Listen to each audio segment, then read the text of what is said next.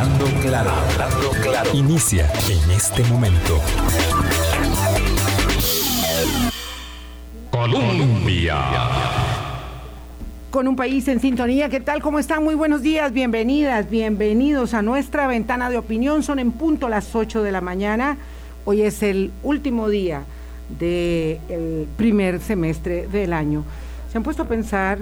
Normalmente no, eh, que cuando mm, pasan eh, los días, los meses, la hoja del calendario que se fue no volverá, no volverá. De modo que tenemos que aprovechar intensamente cada una de las oportunidades eh, que el nuevo día nos da. Usualmente lo hacemos, pero el 31 de diciembre eh, estamos viviendo un tiempo desafiante en todo sentido y tenemos que poner mucho esfuerzo, empeño en hacer las cosas lo mejor que nos sea posible. La claridad de esta mañana mm, no permite anticipar la severidad de las lluvias, pero las autoridades sí tienen muy claro, muy claro, eh, y lo estamos viviendo por las tardes y las noches, eh, con cuánto empeño esta temporada lluviosa nos está eh, amenazando.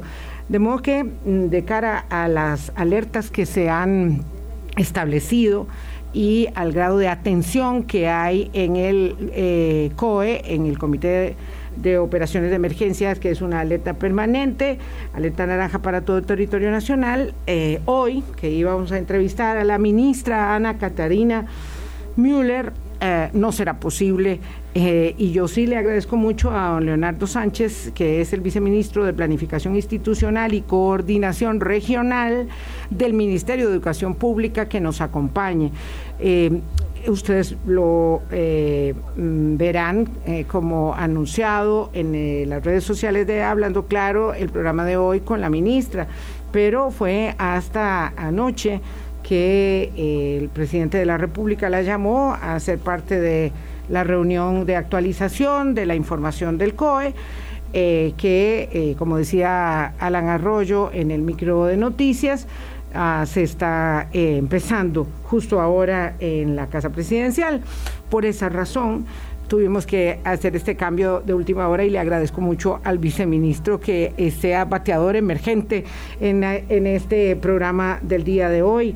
Y mm, aprovecho entonces para preguntarle a don Leonardo, darle la bienvenida a la mesa de Hablando Claro y preguntarle cuál es la situación de los centros educativos eh, porque eh, la interrupción del curso lectivo se ha establecido eh, para el viernes a mediodía en términos generales. De todas maneras ya empiezan las vacaciones, evidentemente no se hace nada el último día, pero lo cierto es que hay eh, centros educativos particulares puntuales que han sido eh, afectados tanto como sus propias comunidades. Don Leonardo, buenos días, gracias por acompañarnos. Muy buenos días, muchas gracias por la invitación. Para mí es un placer estar acá y poder conversar de educación en todo el sentido de la palabra. Quisiera empezar indicando que el Ministerio de Educación tiene todo un protocolo para lo que es la atención de emergencias, como este caso. Eh, los protocolos ya fueron activados. Nosotros tenemos 27 direcciones regionales que coordinan en el territorio y le dan monitoreo y seguimiento a este tipo de situaciones. Eh, estamos generando una herramienta que nos permite todos los días tener insumos sobre los centros educativos afectados.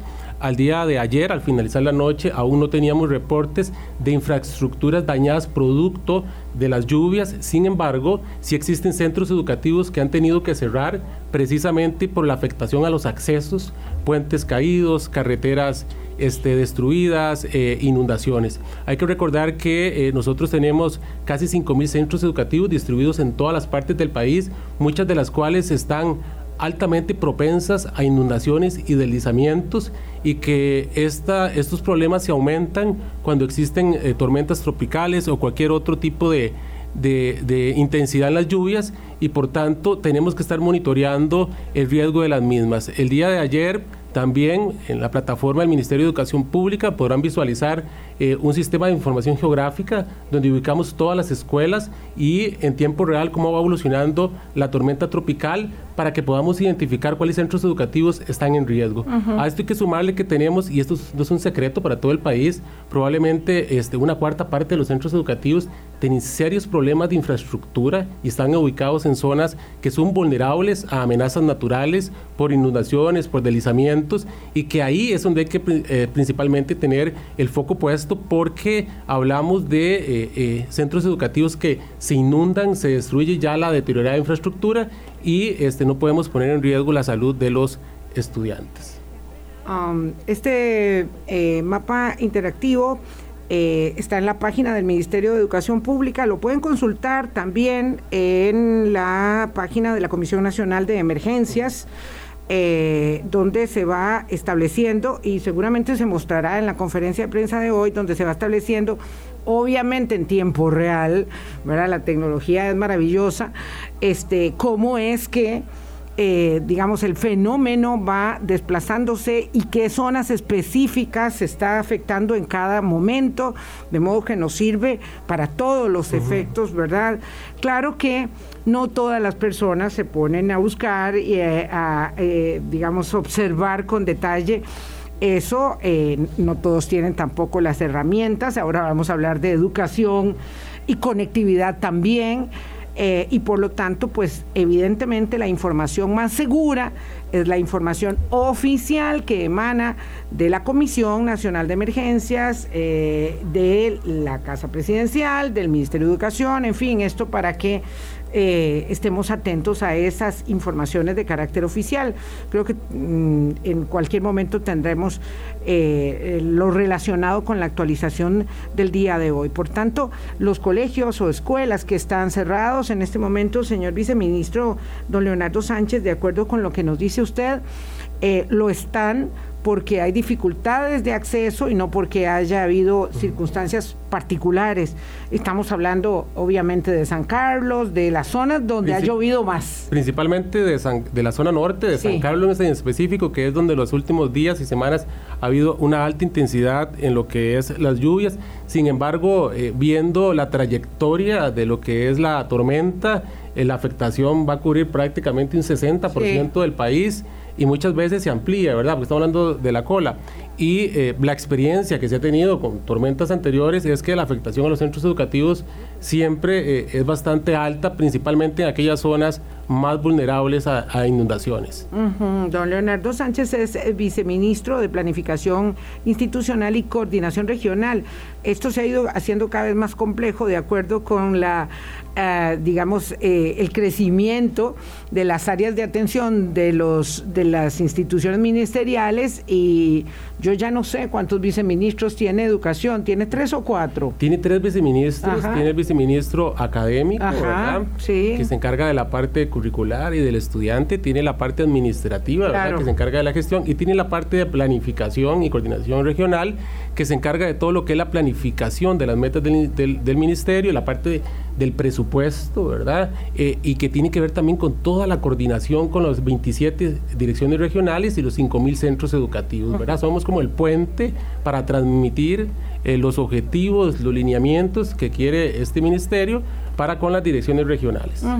Ah, don Leonardo fue director del programa de equidad en el periodo 2018-2022, entonces está, digamos, eh, eh, dentro de la institución y por tanto la, conoce muy bien. Don Leonardo, una de las cosas que, por supuesto, tenemos en el radar para conversar hoy con, las autoridades del Ministerio de Educación, tiene que ver con el estado, ¿verdad?, eh, eh, en que se encuentra el Ministerio a partir de mayo que inicia esta nueva gestión, digamos, ya usted en nuevo cargo. ¿Cómo encuentran el Ministerio eh, que ha sufrido, como el estudiantado mismo, un proceso de agudización del deterioro, eh, de, la capacidad de la misma institución para responder a sus desafíos, entendiendo que venimos de un periodo tan cruento, tan difícil, que le ha costado tanto a los estudiantes, me refiero a la huelga del 2018, del 2019 y la pandemia del 2020, 2021, eh, que se añade ese periodo específico a, eh, digamos, eh, las abismales diferencias y vulnerabilidades que ya presentaba un sector muy significativo de la educación pública respecto de la educación privada en eso que desde hace décadas se llama las dos Costa Ricas. Sí, creo que para entender cómo encontramos el MEP hay que entender todos los actores que están involucrados en lo que llamamos el sistema educativo público. Yo quisiera empezar por, explicar que nosotros encontramos eh, un MEP desde el punto de vista de las oficinas centrales, y esto pasa en muchos ministerios, eh, poco coordinado entre sí, ¿verdad? Que muchas direcciones trabajan como islas, que no se comunican. Siempre hablamos, por ejemplo, quejas con la dirección de infraestructura, que no los atiende, o con otra dirección que no los atiende, pero a lo interno del MEP también existe poca comunicación entre las direcciones. Entonces, cuando un ministerio traza objetivos, traza alineamientos de lo que quiere, pero esos lineamientos eh, no se comunican entre las diferentes direcciones y de las direcciones centrales hacia las direcciones regionales, difícilmente podamos alcanzar los objetivos. En este sentido, nosotros lo que queremos es hacer una reingeniería de los procesos, entendiendo que todas las direcciones tienen que alinearse, alinearse a los objetivos que queremos establecer para el mediano y largo plazo, ¿verdad? Y que en busca de esos objetivos debemos planificar lo que va a ser la educación de los próximos 10, 15 o 20 años. Eh, y es muy importante que esto no se quede en la sede central, sino que lo podamos transmitir a lo más importante de la educación, que son los centros educativos donde están los estudiantes y los docentes. Cuando uno ve el organigrama del MEP, lamentablemente usted no ve por ningún lado el centro educativo. Y nosotros queremos cambiar ese chip y queremos darle al centro educativo la importancia que tiene y ponerlo en el centro y que todas las demás direcciones y todos los demás actores giren en torno al centro educativo, ¿verdad? Que la comunidad sea la encargada de administrar y velar el centro educativo como hace muchos años lo era, ¿verdad? Entonces eso, es lo primero que puedo decir. Lo segundo es que eh, vamos a darle una importancia a las direcciones regionales. Nosotros tenemos 27 direcciones regionales que son como los pequeños MEP en el territorio, que muchas veces están ahí como pintadas y que lo que hacen es recibir órdenes de la sede central y transmitirla en algunos casos a las escuelas y a los supervisores. Nosotros queremos que se empoderen las direcciones centrales, queremos agilizar el tema de las cargas laborales que le damos a los docentes, ¿verdad? Queremos que no salgan lineamientos de todas las direcciones y que las direcciones regionales estén atiborradas de, de lineamientos que no saben cómo actuar. Queremos darle presupuesto, queremos descentralizar muchas funciones, que no estén todas centralizadas en el MEP. Eh, las direcciones regionales tienen estructuras que les permiten funcionar y ser más eficientes. Por otro lado, este, hay un componente que es importantísimo para el sistema educativo y así lo hizo el, como Estado desde hace más de 50 años, que son las juntas de educación y administrativas. Hoy en día han sido muy criticadas por procesos de corrupción y demás, pero lo cierto es que las juntas administran los centros educativos, son las encargadas de que los centros educativos funcionen y le transmitimos más de 300 mil millones de colones al año para que ellas hagan todo tipo de contratación y demás. Hay que fortalecer las juntas de educación. Es un modelo que tiene más de 50 años, hay que replantear ese modelo, pero también es importante mencionar que hay que capacitarlas, ¿verdad? No podemos exigirle a las juntas que administren los centros educativos si no le damos las herramientas del caso. Por otro lado, en el tema que tal vez es más visible, es el tema de la infraestructura. ¿Cómo lo encontramos? Bueno, estos diagnósticos desde hace décadas del estado de la infraestructura. Nosotros tenemos eh, al menos eh, mil centros educativos con problemas de orden y sanitarias, pero eso no lo es todo. Es decir, tenemos otro montón de centros educativos sin acceso a servicios básicos. Ahora podemos ahondar en el tema, de, por ejemplo, de, de la conectividad, pero aquí estoy hablando de servicios básicos como agua potable, electricidad, etcétera. Difícilmente, por mejor currículum que tengamos, por mejores docentes que tengamos, si nosotros no tenemos una infraestructura adecuada a los procesos de aprendizaje, difícilmente podamos tener los objetivos que queremos. Tenemos que generar las condiciones de infraestructura para que los procesos de aprendizaje fluyan y sean y se cumplan con los objetivos que se quieren. Y esa es una de las metas de este país y para eso vamos a tener que cambiar radicalmente la forma en cómo se está gestionando la infraestructura de este país. Eh, hay que cambiar la forma en cómo la Dirección de Infraestructura viene trabajando el MEP no está en capacidad de construir centros educativos, tenemos que aceptar esa realidad y empezar a delegar ese proceso en alianza público-privada. Absolutamente. Eh, por otro lado, eh, hemos encontrado eh, que los programas de apoyo, y aquí hablo de becas, comedores estudiantiles y transporte, recortados, ¿verdad? Por cuarto año consecutivo. Y esto es un problema. ¿Por qué es un problema? Porque para nadie es un secreto que en el año 2020-2021 la pandemia afectó enormemente la situación socioeconómica de los hogares. Más de 150 mil estudiantes pasaron a condición de pobreza, que ya alcanza 500 mil estudiantes en condición de pobreza y vulnerabilidad. Del millón 200 mil que tenemos. Es una, es, una cifra muy grande. Y aquí los programas de apoyo son fundamentales para mantener a los estudiantes en los centros educativos. Yo me refiero a comedores estudiantiles, me refiero a transportes estudiantiles, me refiero a becas de Avancemos. Tres grandes programas, programas que fueron recortados hasta en un 20 y un 30%, eh, de los cuales incluso, por ejemplo, transporte estudiantil se nos acaban los recursos en, en julio comedores se nos acaban en octubre, al igual que becas de Avancemos y En julio es este mes que viene. Es este mes. Entonces tenemos un presupuesto extraordinario colocado en este momento en el Ministerio de Hacienda que nos urge que pase a la Asamblea Legislativa para que sea ah, aprobado. Ya, ahora nos vamos a devolver en, temas eh, que, son eh, importantísimos, pero dado que su argumentación va en esta línea, quiero aprovechar para hablar del tema presupuestario. Eh, usted lo dice clarísimo, ¿verdad? hay una contracción eh, del gasto y de la inversión, ¿verdad?, en el, en el sector público.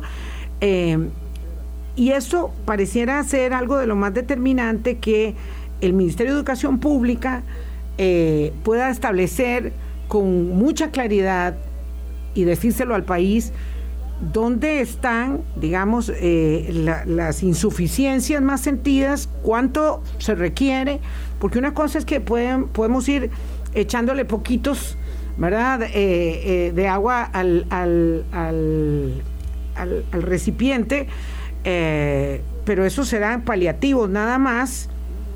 ¿Cuánto es la limitación de recursos y cómo la van a enfrentar? sabiendo que la educación pública costarricense, el sistema educativo y sus políticas públicas están supeditadas también a la regla fiscal. Sí, Qué dicha que usted dice inversión educativa. Eh, es decir, es muy normal decir que es un gasto. Creo que es una, es, una, es una visión equivocada. En los, ya no es, no es solo este año, ya venimos por lo menos con cuatro o cinco años donde el, el, porcentaje eh, de, de, de, la inversión en educación con respecto al PIB viene bajando.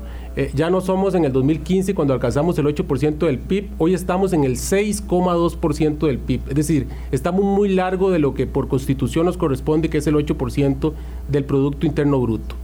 Aquí me gustaría hacer una aclaración. A veces cuando hablamos de presupuesto del sector educación, eh, volcamos la mirada hacia preescolar, primaria y secundaria, y que ahí es donde se invierten todos los recursos. Pero no sé si usted sabía que el Ministerio de Educación transfiere a más de 50 instituciones públicas, privadas, ONG, recursos. Eso quiere decir que el presupuesto de educación hay que dividirlo en tres.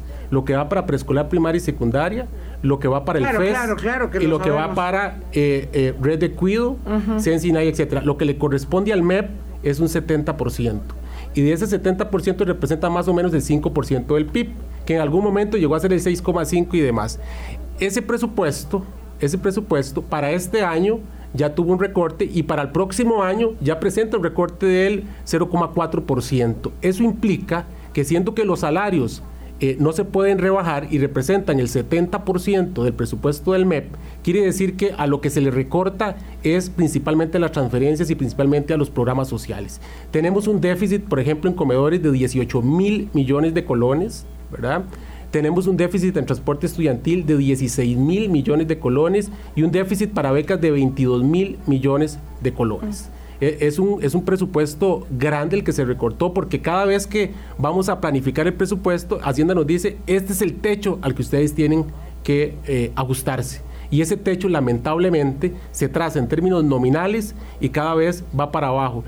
Cuando yo hablo de una reducción es en términos nominales. Si a eso le metemos la inflación, que ya para este año eh, para la fecha de ronda casi el 8%, estamos hablando de que el rebajo en educación en términos reales puede rondar el 8% y cuidado no alcance el 10 al finalizar el año. Bajo estas circunstancias es muy difícil poder alcanzar todos los objetivos que se ha trazado el Ministerio de Educación porque tenemos una barrera que no nos permite avanzar entre programas de apoyo, entre nombramientos de nuevos docentes. Todo el mundo habla, por ejemplo, de alcanzar el currículum completo, que es un desafío enorme que tiene el país, solo el 7% tienen esto, pero ¿con qué docentes? Si no podemos contratar. Eh, ¿Solo el 7% del país tienen qué? Currículum completo. Es decir, toda la malla curricular que está diseñada y se debería dar, solo se da en el 7% de los centros educativos.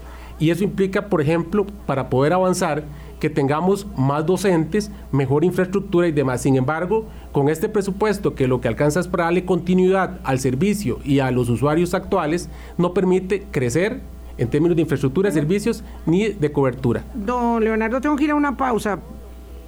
¿Cómo están abordando entonces el tema de la insuficiencia de recursos, la aplicación de la regla? Es decir, ¿cuál es la política pública que esta administración se impone para resolver este asunto. El presidente de la República acaba de establecer, digamos, una salvaguarda para poder dotar recursos, por ejemplo, a la inversión del Patronato Nacional de la Infancia para niños eh, que también eh, son, digamos, eh, financiados en, los programas que les atienden a través de recursos del PANI.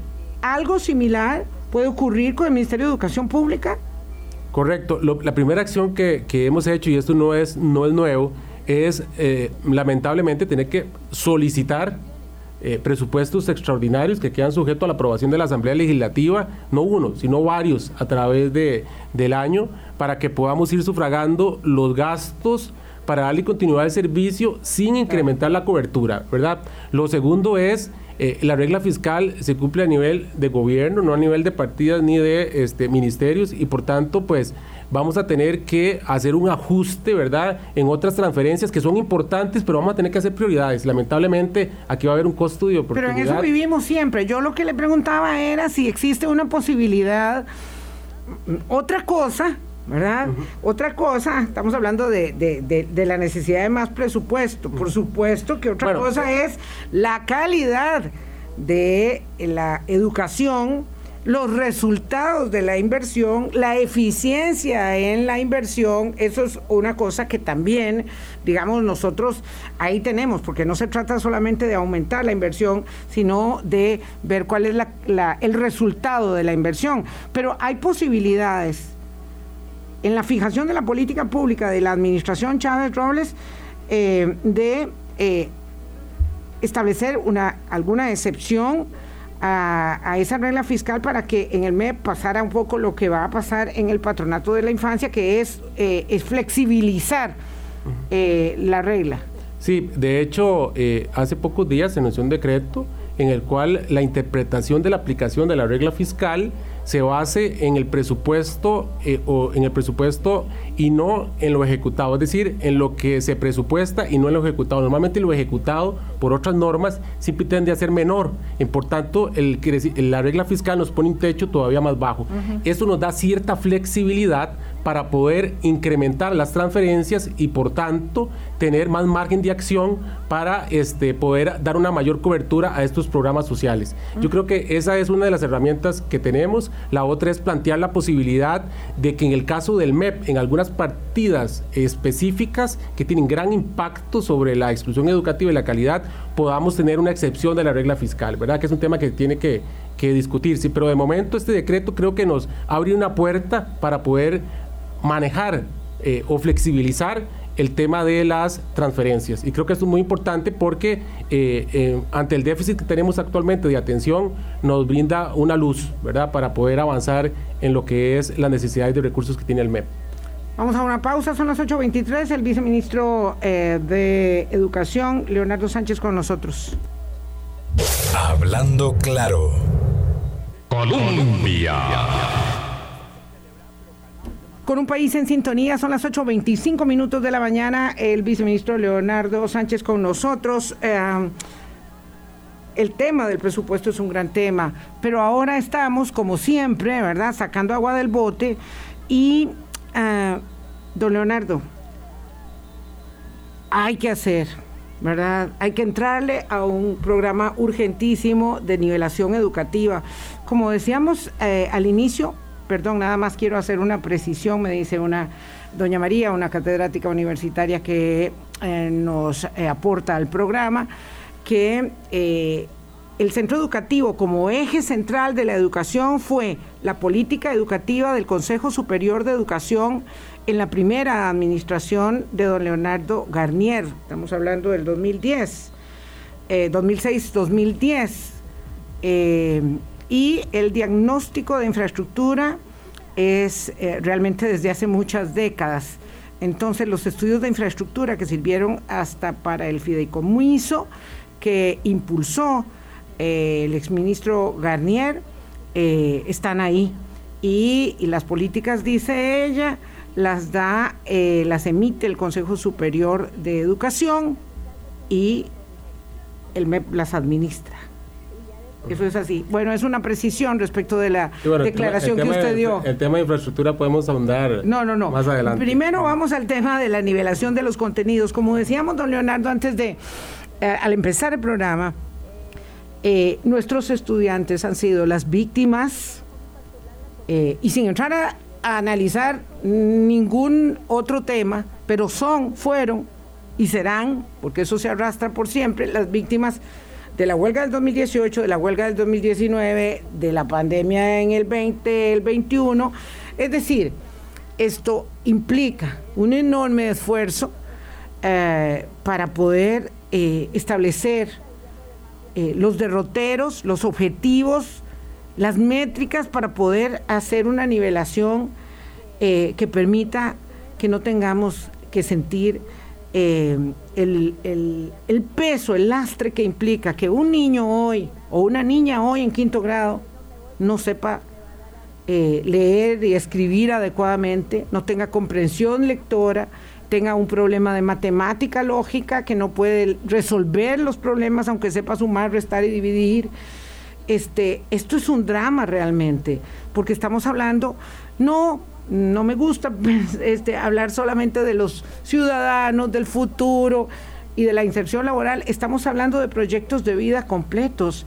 ¿Cómo enfrentar eso con una institución que usted mismo retrata, que está en un estado, digamos, calamitoso, como el MEP?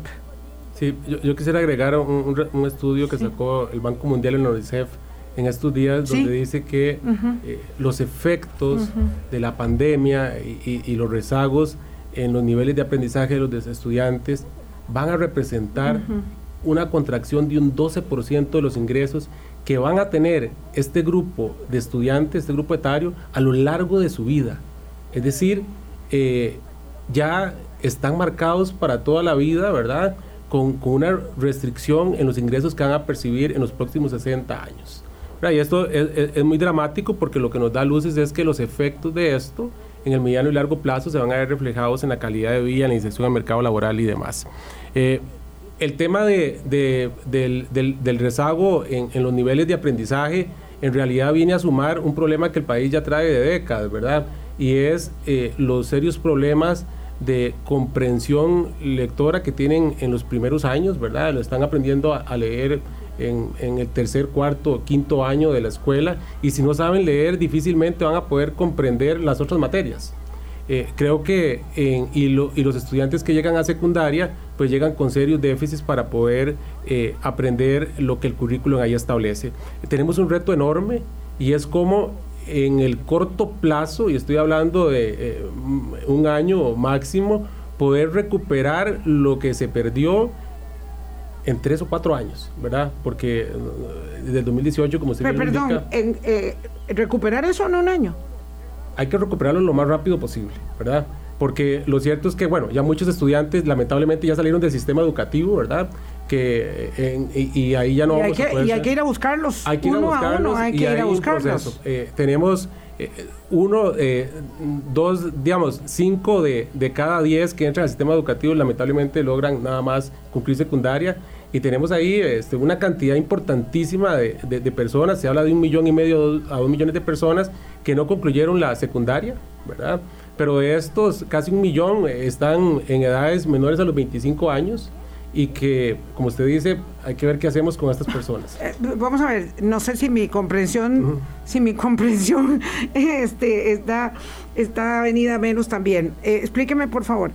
Hay, hay un plan de nivelación ya establecido y pretende ese plan que se recuperen contenidos en un año? O sea, eh, eh, explíqueme, a ver si yo no entendí. Hay, un plan de nivelación que ya venía desarrollándose desde el año pasado, ¿verdad? Sí, sí, sí. Cuando se hace la evaluación se determinan cuáles son las principales limitaciones que tienen los estudiantes en las diferentes materias, matemática, español, ciencias, eh, para los diferentes niveles, que es parte de los procesos de evaluación que hacen los docentes en el aula, y a partir de eso se hace un plan de nivelación en el cual en, un proceso, ¿verdad? Yo lo que hablo es que debemos dar un, empujón enorme en el próximo año. Obviamente esto va a implicar varios años para poder recuperarlo, pero por ejemplo, eh, las personas que actualmente están en sexto año de la escuela o en quinto año de la escuela, les queda solo un año. Y ahí hay que aprovechar lo máximo para que puedan aprender lo más posible. Obviamente los que están en cuarto les queda dos años, pero no podemos pretender que el proceso de nivelación dure cinco o seis años, ¿verdad? Por eso el, proceso de nivelación actual este, y la reforma que se está haciendo el proceso de nivelación, porque yo no puedo decir que el proceso de nivelación está listo y estamos solamente tomando eh, lo que venía del, del, proceso anterior, sino que hay que replantearlo y ajustarlo, ¿verdad? Eh, y complementarlo, pero lo cierto es que el proceso de nivelación tiene que empezar a darse a un mayor ritmo si queremos que la mayor cantidad de estudiantes recuperen la mayor cantidad de procesos. Porque lo cierto es que eh, hay una cantidad importante de estudiantes, más de 100 mil, que están en sexto año y en quinto año, que solo les queda este año para poder recuperar. Claro, claro. Entonces, don Leonardo, existe eh, un plan de nivelación que está ejecutándose ya en este año, digamos, que, que establezca los contenidos, eh, los recursos, eh, los mecanismos de seguimiento de ese plan. Eso está operando. Claro, usted comprenderá que nosotros tenemos que supeditarnos a la información que da el MEP y a la valiosísima información que obtenemos de la guía eh, nacional que es el estado de la educación, porque realmente el estado de la educación es el que, el que sí puede darle un seguimiento a lo que está haciendo el ministerio y nosotros nos guiamos por eso. Ese plan de nivelación existe y se está ejecutando porque uno tiene esta impresión y, la verdad me, me, me, quedó sonando muy fuerte eh, una, eh, un artículo de opinión de la coordinadora del Estado de la, de la Educación que decía no podemos seguir actuando en este año como si no hubiera pasado nada y parte sin novedad. Entonces, claro, la impresión que uno tiene es que tomamos el curso lectivo, empezamos ¿verdad? Y, y, bueno, y ahí, hacemos lo que podemos en este 2022, eh, entendiendo que la educación está como la sociedad misma sujeta a una gran cantidad de variantes. Digo, si se viene un temporal y hay que interrumpir el curso lectivo 15 días, se interrumpe el curso lectivo 15 días porque la vida es eh, lo más eh, necesario de proteger, aunque ahora vienen vacaciones, entonces no es el caso, pero digo, puede suceder cosas de esas, pero eliminando, digamos, o haciendo a un lado esas circunstancias coyunturales, eh, lo que sí es cierto es que deberíamos estar pensando cómo vamos a ampliar el curso lectivo para la recuperación de esos aprendizajes, cómo vamos a ampliar los horarios, qué disposición tenemos eh, de los eh, educadores para poder hacer eso. En fin, uno pensaría que un plan de recuperación de aprendizajes tiene que ser algo muy ambicioso que se imponga un país ¿verdad?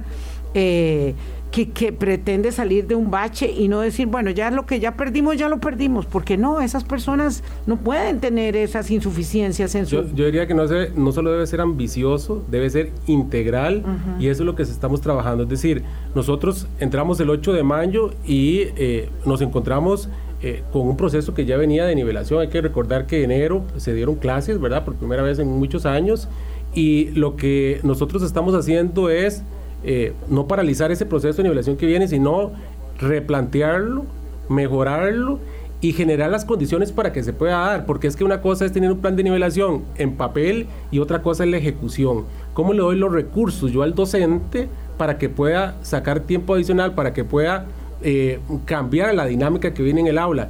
Y cuando yo hablo integral es que yo tocaré los recursos económicos, por eso cuando yo hablaba de presupuesto, si tenemos que ampliar el curso electivo como se hizo el año pasado a finales de diciembre y enero, eso implica más presupuesto, más transporte, más becas, etcétera, eh, y también implica pues más recargos a los estudiantes, a los docentes en términos salariales y demás. Pero también nosotros estamos visualizando que eh, si, si los docentes gastan gran tiempo eh, en temas administrativos y no en el aula por procesos que se pueden mejorar, por lineamientos y papeleo que genera el MEP, nosotros queremos liberar. Es que estamos hablando de, eso hace décadas, Leonardo. no, pero no se ha hecho. Entonces, nosotros lo que estamos ahora haciendo es mecanismos para liberar a los docentes de temas administrativos y demás que le permita dedicar más tiempo para los procesos de nivelación. Estamos tratando de generar las condiciones para que el proceso de nivelación se haga de la forma más eficiente posible, ¿verdad? Y podamos eh, recuperar los mayores aprendizajes posibles. Hay que recordar que nosotros, pues, eh, entramos hace un mes, ¿verdad? Y lo que hemos estado es planificando cómo generar las mejores condiciones para que se den estos procesos de nivelación. Hablemos de conectividad. Hacemos una pausa, 8.37. Eh, de verdad que uno se va quedando con el... Con, yo no sé, este, usted, usted por favor, deme una expectativa, eh, si la tiene, evidentemente, porque están haciendo esta tarea eh, tan determinada, optimista, de la situación, dejemos eso para la elaboración final, porque uno tiene esta sensación eh, un poco eh, de pesadumbre respecto del estado de la educación y las gigantescas diferencias que hay y, que no se ve, y que no se ve, ¿verdad? Este, em, un empeño, una política de Estado que diga, aquí va a, redireccionarse el barco de la educación costarricense, porque entonces seguimos hablando año tras año, cuatrienio tras cuatrienio, década tras década, de los mismos problemas que además se van agudizando. Permítame, don Leonardo, pausa, ya venimos. Hablando claro. Colombia con un país en sintonía, 8.40 minutos de la mañana. Don Leonardo Sánchez es viceministro ah, del Ministerio de Educación Pública, ¿verdad? De yo aquí en la pausa extendándole eh, las, las preocupaciones y las frustraciones que tenemos muchos cuando observamos, ¿verdad? Estas disparidades en la educación, ni qué decir cuando uno habla con algunos educadores comprometidos eh, y nos refieren el estado, digamos, de deterioro de la convivencia que hay eh, con los estudiantes, las imposibilidades que tienen, ¿verdad?, los profesores y los maestros para eh, imponer disciplina, para imponer, digamos, prácticas de aprendizaje que al mismo tiempo requieran eh, obligaciones y compromisos de los mismos estudiantes, es decir, la clase del deterioro es gigante. Eh, también hay problemas de calidad de un sector de los educadores, eso es incuestionable y eso es algo que también hemos venido arrastrando. Hay universidades muy buenas y hay otras pésimas, ¿verdad? Hay un sistema de compensación eh, mm, de obtención de títulos que ha sido mm, de verdad este, un poco perverso eh, y ha generado que hayan carreras eh, que usted sabe muy bien este, son muy cuestionadas y ahí hay un mundo oscuro. En fin, ¿cómo salimos de esto, Leonardo, que es tan grande? Eh, ¿Y cuál es el enfoque para poder volver a tener optimismo y confianza y empeño en el esfuerzo nacional de la educación costarricense? nosotros podemos ver eh, en la población un sentir de negativismo ante lo que es la educación costarricense. Y normalmente uno escucha en la calle que todos los problemas sociales se le achacan a la educación, ¿verdad? Claro. Y ahí entonces eh, es donde uno se da cuenta de la importancia que tiene la educación y la responsabilidad que tenemos. Eh, ante esta situación, el ministerio ha sacado un lema que es, ante ante el apagón educativo, encendamos juntos la luz. Y esto es un mensaje de optimismo, es un mensaje que busca cambiar el chip de lo negativo a lo positivo. Yo siempre pongo un ejemplo y es que si uno quiere eh, hacer natación, uno tiene que tirarse al agua, pero si a uno no le gusta el agua, eh, mejor que se vaya a la natación. Claro, en que el caso de la educación, cosita. en el caso de la educación, nosotros tenemos que ser optimistas. Si no somos optimistas, eh, eh, difícilmente podamos alcanzar los objetivos en educación. Tenemos que ser optimistas de que podemos enseñar y de que podemos aprender. Y este mensaje de Encendamos Juntos la Luz trata de rescatar el valor de la educación en dos sentidos.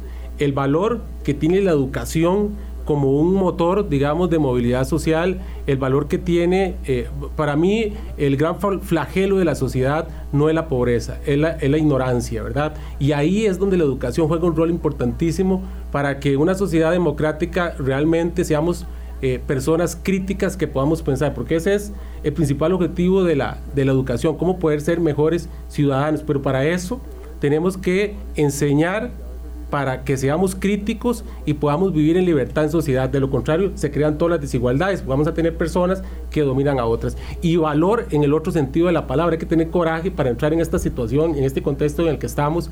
Y por tanto, encendamos juntos la luz. Es un mensaje de optimismo que dice juntos. Y ahí estamos mandando un mensaje que no podemos solo nosotros como MEP resolver este problema. Necesitamos de la ayuda y la colaboración de todos. Por eso Claro, una de claro, las eso, estrategias... digamos, perdón, perdón que lo interrumpa un minuto, don Leonardo, es que yo estoy de acuerdísimo con lo que usted dice, pero evidentemente el del interruptor es el Ministerio de Educación, es decir, este, eh, eh, esto es que suena bien, pero ¿cómo lo concretamos? Eh, ¿Cómo hacemos para decir, sí, claro, esta es la ruta, por aquí vamos a ir, ¿verdad? Este, esa, esa es como un poco la, la angustia, y no quiero mostrarme como una persona pesimista, porque, de, porque yo estoy convencida que cada gobierno que, que llega a gobernar quiere hacer las cosas bien. Nadie dice yo quería que me eligieran para ver si hago las cosas mal. No, las quiero hacer bien. Sí. Pero ¿cómo hacemos esto para de verdad eh, no solamente contagiarnos, sino tener claro el camino que tenemos que abrir. No sé si eso es una autopista o si es una trocha que hay que realmente, este, eh, encharralada que hay que, abrir- que, hay que Eh, abrir. Nosotros tenemos claro que para poder salir de la situación en la que estamos, tenemos que abordar el tema de manera integral. En este mes, nosotros hemos logrado eh, integrar al sistema educativo a una serie de organismos internacionales que nos han dicho qué necesitan, aquí tenemos los recursos, vamos a apoyarlos a ustedes. Los diputados nos han dicho en qué podemos apoyarlos. Yo quiero hacerme padrino de una escuela, las comunidades, el sector privado y demás. Estamos involucrando a una serie de actores para que mejoren, por ejemplo, un área como es la infraestructura y los servicios de los centros educativos. Y eso es vital porque ya llevamos un rezago enorme en infraestructura que no, para nadie es un secreto y vamos a apoyarnos en la alianza público-privado, pero también en la colaboración que ya nos están brindando organismos internacionales. Ayer eh, terminamos de finiquitar, por ejemplo, con el Banco Interamericano de Desarrollo y este, el BCIE, un aporte, eh, una donación que nos están haciendo para hacer un inventario integral de infraestructura que no existe. No hay forma de poder planificar bien los recursos y poder planificar el sistema educativo si no sabemos en qué condiciones estamos. No se puede priorizar. Y eso lo pensamos desarrollar en los próximos tres meses. Es un trabajo enorme de un levantamiento de un sistema que nos permita planificar por resultados, que es muy diferente a planificar por objetivos. El MEP históricamente ha trazado objetivos en el Plan Nacional de Desarrollo, objetivos de educación que son muy ambiciosos y nunca se cumplieron. Nosotros queremos tres, cuatro resultados y le estamos diciendo a las Concretos. direcciones qué puede aportar usted al sistema educativo. Vamos a, a canalizar la eficiencia en ese sentido.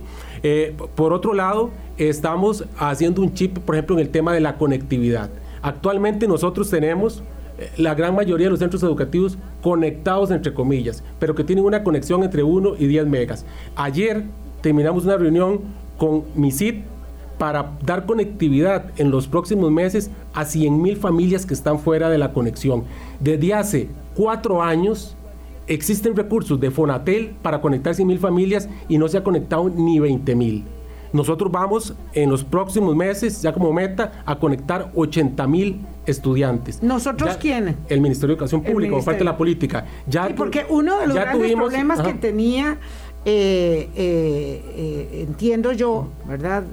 El sistema era poder obtener del mismo ministerio la identificación de esas personas que requerían ser conectadas eh, y ahí, digamos, hemos tenido grandes, grandes problemas porque hay muchos problemas de la gestión administrativa del mismo ministerio. Sin decir que hayan otros eh, fuera de ahí, porque bueno, claro. Como, economista y analista de datos, yo le puedo decir que él me genera muchos datos, pero la calidad del datos y la integración de las mismas para la toma de decisiones ha sido limitada. Y precisamente mi rol dentro del Viceministerio de Planificación es integrar los datos para la toma de decisiones, que ya lo que estamos haciendo. Eh, la semana pasada estuvimos con diferentes organismos internacionales viendo las oportunidades que existen de conectar las zonas que no hay conexión por lo menos tradicional, estamos hablando de conexión satelital. Eh, nosotros tenemos cerca de un 30% del territorio donde existen escuelas, las más alejadas, dispersas, donde los mecanismos actuales no son suficientes, están desconectados. Y mediante esos mecanismos, a un costo hasta cuatro veces menor, podemos conectarlos. Eh, tenemos unas... Eh, claro, claro. Entonces, existen una serie de estrategias. La ministra tiene una gran cualidad y es que tiene una capacidad de gestión con organismos internacionales y con sector privado para ponerlos a disposición del Ministerio de Educación Pública, porque los principales interesados están afuera. Eh, nosotros nos comentaban... Qué horror, los principales interesados de mejorar nuestra situación están afuera y no estamos aquí adentro nosotros. Estamos, eh, todo es integrado. Pero, pero por ejemplo, eh, se perdieron 20 mil empleos porque no había la gente capacitada para poder recibirlos. ¿Cómo no? Entonces, por eso es que nosotros le hacemos un llamado al sector privado para que ver cómo nos pueden ayudar, porque ellos también son los grandes interesados de que la educación mejore. Y claro, ahí nos van a aportar muchísimo porque, por ejemplo, ahora eh, en otra donación que nos están haciendo, estamos haciendo un análisis de prospección laboral para redirigir la política de la educación técnica donde podemos, tenemos N cantidad de carreras que no se ajustan a la demanda laboral, ¿verdad? Entonces, ¿cómo podemos integrar la educación técnica, el INA y otras acciones para poder generar estudiantes con la capacidad suficiente de responder a las necesidades de las empresas. Aquí hablamos mucho de llevar empleo fuera de gran área metropolitana, pero el principal factor que piden las empresas, además de la seguridad jurídica y demás, es la mano de obra calificada. Entonces, eh, esa alianza con el sector privado, que es uno de los principales interesados de que la educación funcione, va a ser vital para poder alinear los intereses de la educación con los intereses del mercado laboral. Eh, y ese tipo de acciones, de alianzas, es uno de los cambios fundamentales que nosotros queremos hacer. Otro de los temas fundamentales, como le mencionaba, es un cambio en la mentalidad de cómo se planifica en el MEP. Vamos a planificar por resultados y eso implica hacer una reestructuración de la forma en cómo gestionamos el presupuesto. Actualmente las direcciones, como ha funcionado históricamente, eh, por inercia presupuestan y la suma de todo eso es el presupuesto del MEP. Eso se acabó. Ahora el presupuesto va a girar en torno a los resultados que queremos y los resultados van a ser una mejora en los servicios y la infraestructura de los centros educativos, una mejora en la calidad de los docentes a través de la capacitación. No podemos hacer capacitaciones genéricas para todos los docentes, hay que hacer capacitaciones en función de las necesidades que se tienen. De las poblaciones que están atendiendo. Otro de los elementos que yo quiero aportar mucho es desde el punto de vista de la geoestadística y la econometría espacial. Eso puede sonar muy extraño, pero en el territorio, a, partir, a, pesar de que Costa Rica es muy pequeño, los determinantes de la calidad de educación varían de una zona a otra. Yo no puedo, yo no, no, podemos hacer políticas homogéneas cuando las realidades son heterogéneas. Tenemos que focalizar y redirigir los recursos de manera diferente. Por ejemplo, eh, yo no puedo garantizar que el tema de la calidad educativa sea eh, impacte más en la zona norte que en la zona sur, ¿verdad? Eh, o no puedo decir que yo ocupo más becas en una zona que en otra.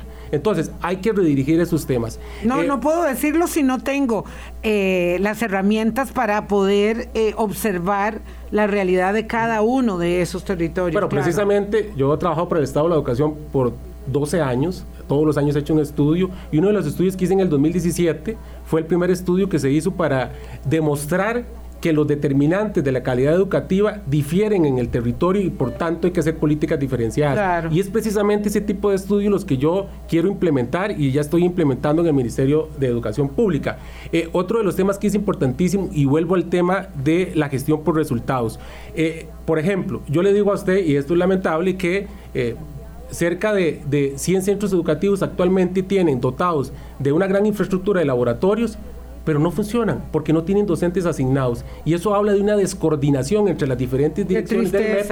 Pero eso es precisamente lo que hay que cambiar. Y eso no es difícil, no tiene recursos, es un tema de gestión. Y el tema de la gestión es sobre lo que estamos trabajando. Ninguna dirección va a gestionar recursos si no estamos trabajando de manera comunicada. Y eso es una orden que ya dimos. Y eso se llama planificación por resultados. Don Leonardo, muchas gracias por haber venido. Eh, don Leonardo eh, Sánchez es viceministro de Educación Pública. nos acompañó esta mañana en, virtud de la ausencia de doña Ana Caterina Müller, tengo que decirlo así porque ya habíamos anunciado su presencia y ella va a venir también, espero que sea posible eh, pronto poder coordinar esa, esa, esa cita, dado que hoy está en el Centro eh, de Operaciones de Emergencia. Eh, por el tema del cierre de, centros eh, a partir del viernes a mediodía oficialmente, pero bueno, estaban haciendo una actualización de, información. Yo, yo quisiera tener más optimismo del que tengo, pero yo sé que el empeño, digamos, nacional tiene que ser no desfallecer, es decir, lo tengo clarísimo en la vida hay que ser así, hay que mm, ponerle muchas ganas. Esto requiere eh, de un redireccionamiento completo, ¿verdad? todavía no estoy muy, muy conectada con la forma en que se va a encender la educación, pero espero irlo comprendiendo en otras, en otras entrevistas que hagamos. Don Leonardo, muchas gracias por haber estado aquí con nosotros eh, y poder introducirnos a la complejidad que tienen entre manos. No, muchas gracias por la, por la invitación y de nuevo indicar que la única forma de salir de la situación en la que estamos es con optimismo.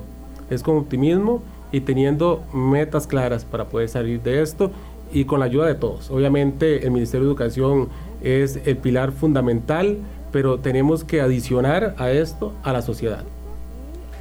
8.55 en punto de la mañana, nos retiramos. Pásenla muy bien, cuídense mucho. Chao. Hablando claro, hablando claro.